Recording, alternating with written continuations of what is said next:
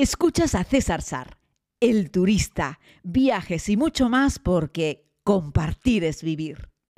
Saludos querida comunidad, les hablo desde el Aeropuerto Internacional de Reykjavik, en Islandia. Tras pasar 12 días maravillosos en este país, pues toca despedirse. La verdad es que ayer fue un día muy especial porque pude ver muchas cosas y además eh, pude cerrar el día con las auroras boreales.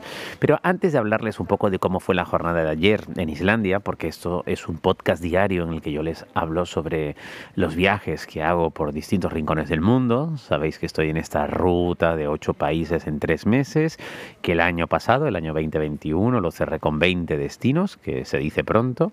Así es que, bueno, lo que les quiero contar es que lo que ya sabéis, ¿no?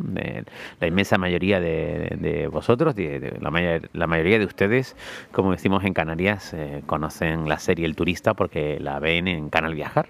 Y Canal Viajar ha cerrado, ha desaparecido. La noticia yo la supe hace un mes y pico, casi dos meses, evidentemente no me correspondía a mí, dar la noticia, es la cadena quien tiene que anunciarlo.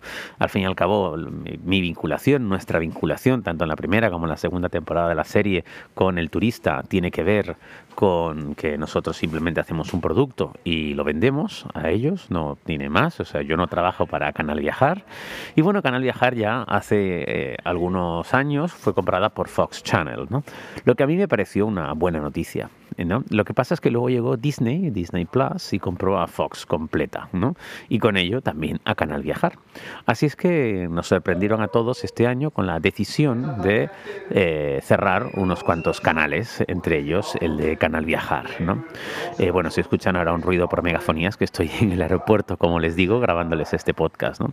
Entonces, bueno, pues eso, hicieron el cierre de, de la cadena, han anunciado que algunos contenidos, entiendo yo que los que son propios, los van a realojar en otras, eh, en otras eh, eh, en, emisión en otras cadenas, es decir, como por ejemplo National Geographic, pero no es el caso del turista, porque ya te digo, el turista firmó un contrato con Canal Viajar con una exclusividad para emisión en Canal Viajar. Si Disney Plus quiere emitir el turista en algún otro canal, meterlo en la propia plataforma de Disney Plus, o si lo quieren meter en National Geographic o en alguna otra, va a tener que recomprarnos el producto, que es lo que yo creo que estaría muy bien.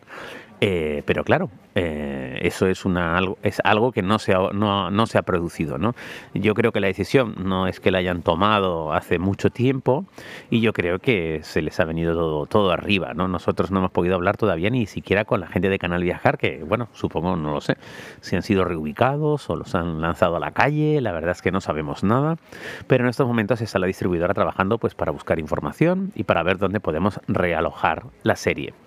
Así es que bueno, muchísimas gracias a todos por los mensajes Deciros que en estos momentos la segunda temporada de la serie se puede ver también en la televisión autonómica canaria, donde estamos en emisión ya hace más de un año, creo, o prácticamente un año, con muchos éxitos, con muy buenos datos de audiencia, que estamos también en Hit N para el público en, de habla hispana en Estados Unidos, ¿vale? Hit N y la televisión autonómica canaria son los dos sitios en los que en estos momentos está la serie en emisión. Tenemos una versión en inglés que llevamos meses esperando que empiecen las emisiones en terceros países, pero eso no se ha producido todavía. El COVID la verdad es que ha ralentizado todo el mercado de manera brutal porque han caído todos los ingresos por publicidad y entonces pues muchas cadenas han dejado de comprar contenidos y se ha ralentizado todo. Los markets que los mercados en los que se ofrecen este tipo de productos son presenciales, como lo hicimos nosotros hace ya tres años en Cannes, y los MIP que se llaman, y hay en varios lugares del mundo, pero son presenciales generalmente. Y bueno, pues estos han estado parados también durante dos años, ¿no? Ahora empiezan a abrirse de nuevo, aunque ya veis como muchas ferias arrancan, pero luego paran, lo digo porque, por ejemplo, Fitur de nuevo en Madrid es presencial, pero la mitad de los países no van. Eh, yo qué sé, la gran feria tecnológica de Las Vegas, pues al final han cancelado el 80% de las empresas. Y en el sector de la televisión ocurre lo mismo, en estas ferias internacionales en las cuales se muestran los productos, eh, la mayoría no están vigentes, ¿no? Y parece que no, en un mundo digital en el que nos movemos, pero estas ferias funcionan mucho por lo presencial esencial todavía, ¿no? Porque vas allí, enseñas el producto, lo explicas, eh, bueno, y tomas un contacto y a partir de ahí las televisiones se interesan. Las distribuidoras, en realidad, porque no lo hacemos nosotros directamente, sino nuestras distribuidoras, ¿no? que teníamos una para España y otra a nivel internacional. Y bueno, pues en eso estamos, en este proceso. Así es que para mí también ha sido una mala noticia, como podrán imaginar, que se deje de ver el turista y todo lo que tenía dentro Canal Viajar. ¿no? Yo no es que viese Canal Viajar, aunque sí lo recomendaba, porque no veo ningún contenido de viajes en otro, en otro, ninguna cadena, un poco para no eh, influenciarme, ¿no? Me, gusta ser yo, intento no ver otros programas de viajes, no me quiero parecer a nadie y, bueno, me ha ido bien, no veo ningún programa de viajes desde abril del 2011, ¿no? Y entonces lo que estáis viendo mío soy yo, este, es Sarsar, este es el turista y no hay nada más, ¿no? Así es que nada, muchas gracias a todos por los mensajes, eh, les he ido respondiendo como he podido en texto, pero no doy avío y bueno, espero que con este podcast, escuchando este podcast, pues pueda aclarar algunas dudas. No hay más información, no tengo más información hasta el momento. Por supuesto, estaré de contarles dónde se puede ver la serie en cuanto sepa dónde se puede ver la serie, más allá de la televisión autonómica canaria y de Hit N para Estados Unidos. Y ahora sí, hablamos un poquito sobre cómo fue el cierre de del día de ayer, que fue muy bonito. Ayer tuve la oportunidad de reencontrarme de nuevo con el Geyser, el gran Geyser. Es el lugar donde está, eh, bueno, pues estas eh, bocas de agua, ¿no? Donde escupe agua hacia el cielo eh, por la actividad geotérmica que hay en el subsuelo. Y la verdad es que es un sitio increíble, muy interesante. Aunque ayer hacía un frío terrible porque hacía menos 8, menos 9 grados, pero con una sensación térmica por el viento de menos 15, menos 16. Así es que eso se notaba un montón, sacaba las manos de los guantes para hacer una foto o un vídeo y se me congelaban directamente, a pesar de que hacía sol. El día era bonito, estaba despejado, había un cielo azul precioso.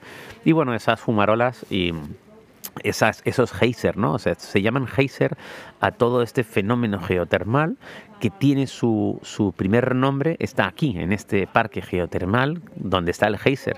Que el geyser en sí, el primogénito, el que lleva su nombre, ya no está escupiendo agua, pero sí otros geyser que están justo al lado, a muy pocos metros, ¿no? Así es que bueno, ese es un poco el tema. La visita, la verdad es que es, es, muy bonita y muy especial. Y también tuve la oportunidad, esto era la ruta del Triángulo Dorado, que se llama el Círculo Dorado, que son actividades muy importantes y bonitas que puedes ver a pocas horas de Reykjavik, que era donde, donde estaba durmiendo. ¿no? La otra de las actividades es la Gran Fallas. Sabéis y ya os he contado que debajo de Islandia, más o menos partiendo Islandia por la mitad, hay una falla que separa el continente euroasiático del continente americano y es, según me contaba Joaquín de Boreal Travel, la única falla en el mundo que no, es, no está emergida, sino que está fuera del agua, ¿no? que está sobre la superficie de la Tierra. Y la verdad es que es impresionante ver cómo hay como una grieta, es como un cañón eh, en el cual puedes caminar en el interior y ves cómo está separada la tierra en dos grandes bloques de piedra. Eh, la imagen es muy característica. ¿no? Este lugar fue también el parlamento primogénito de los primeros pobladores de Islandia, que por cierto fueron noruegos, y bueno, tuvimos la oportunidad de aprender muchas cosas. La verdad es que ahí Joaquín de Boreal Travel se enrolla muy bien y cuenta un montón de cosas interesantes. Aprendí cosas sobre los caballos, que llevan más de mil años aquí. Son unos caballos islandeses, un poco más bajitos, pero más anchitos y como muy peludos, muy bonitos.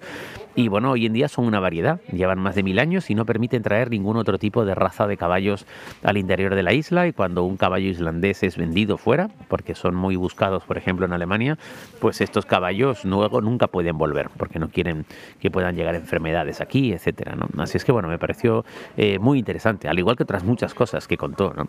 Y luego terminamos esa ruta eh, visitando la Gran Catarata, ¿no? Una catarata espectacular, preciosa, que es la catarata con más caudal de agua de toda Islandia, eh, que además hubo una señora que fue activista para protegerla, para, para evitar que se diesen otros usos, y la verdad es que es muy bonita, sobre todo ahora en invierno está llena de hielo, no cae tanta agua porque está prácticamente congelada. Podríamos decir que el 70% del caudal está congelado y el otro 30% es el agua que corre sobre ese hielo y es muy bonita. La verdad es que es un sitio especial eh, donde también hacía un frío terrible, pero muy bonito. Espero con todo esto ofrecerles un vídeo, si no mañana pasado, eh, mostrándole un poco cómo han sido estos últimos días.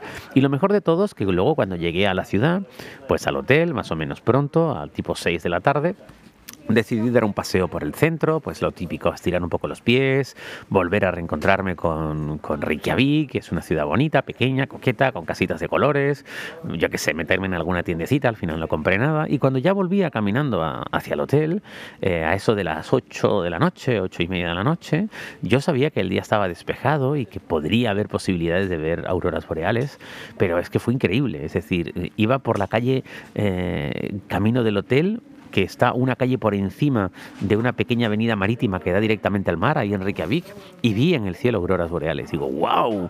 Así es que nada, crucé la calle, corrí, atravesé una pequeña avenida que hay y, y me metí en ese paseo marítimo, me puse de espaldas a las luces y ahí, sobre el océano, sobre el mar, sobre una noche fría, encontré no solo un montón de estrellas, encontré auroras boreales preciosas. Había una aurora boreal primero que era como, como si fuese un arco iris, atravesaba de manera circular pues todo el horizonte de lado a lado. Primero estaba en la parte baja, más pegado al mar, y luego fue subiendo y que generó un arco precioso, maravilloso. Y esto luego se desdobló, se convirtieron en dos, tres y hasta cuatro auroras boreales en líneas, a ver si les puedo ofrecer una foto en mis redes sociales para que lo vean. Y luego otras se formaron de manera vertical y bueno, pues fue increíble, se podían ver con los ojos, hice alguna foto con el en el teléfono. Así es que como estaba cerca del hotel, fui corriendo al hotel a por mi trípode con mi cámara para hacer ya alguna foto mejor de larga exposición. Cuando volví, seguían allí las auroras, fue maravilloso, así es que pude ya hacer un par de fotos en larga exposición en las que podréis ver que se ve la ciudad iluminada y encima las auroras, para que veáis que lo que me contaba Joaquín de Boreal Travel era verdad. O sea, las auroras boreales se pueden ver a simple vista y se pueden ver incluso en lugares en los que hay luces. Hombre, es mejor oscuridad, por supuesto, pero hay veces que se ven incluso en la ciudad, en el centro de la ciudad donde yo me encontraba ayer, en Reykjavik, se pudo ver auroras boreales. Había turistas que habían contratado excursiones para ir fuera, pero no es necesario. O sea, no es necesario. Yo creo que la experiencia mejora, sin duda alguna, ver las auroras boreales en un lugar de total oscuridad. Pero es que ayer se veían directamente en el centro de la ciudad. Así que fue un regalo maravilloso, una despedida increíble, me emocioné todo, fue súper bonito. Y ahí estaban, presentes esas auroras boreales, con las cuales me pude fotografiar las 24 de Nochebuena, eh, un día después de llegar. Recuerden que yo llegué el 23, pues el 24 por la noche en el norte de Islandia, como, no sé, como regalo de Nochebuena, regalo de Papá Noel o, lo que sea, pues ahí me llevé yo unas auroras boreales preciosas y la verdad es que fue una experiencia increíble. Y ahora, la última noche antes de irme, sin necesidad de estar en un lugar aislado, en el norte, remoto y oscuro, sino que en el mismísimo centro de la ciudad pude ver de nuevo auroras boreales. Así es que fue un gran regalo. Querida comunidad, les mando un abrazo muy grande, cuídense mucho, espero que estén muy bien. Quien les habla hoy dedicará prácticamente todo el día a desplazarse, porque aunque es un vuelo directo, es un vuelo largo y luego me queda carretera y luego llego a casa y no tendré más ganas que darme una ducha, comer algo y dormir. Mañana lo dedicaré a trabajar de oficina, el día 4 voy a estar trabajando a tope en mi oficinita en Tenerife y el día 5 me voy a Madrid porque de ahí me voy a Costa Rica, pero esa será otra historia que les contaré mañana y pasado. Viva la vida, feliz año 2022, que lo estamos comenzando como mejor me gusta. Viajando, equipaje ligero, corazón contento.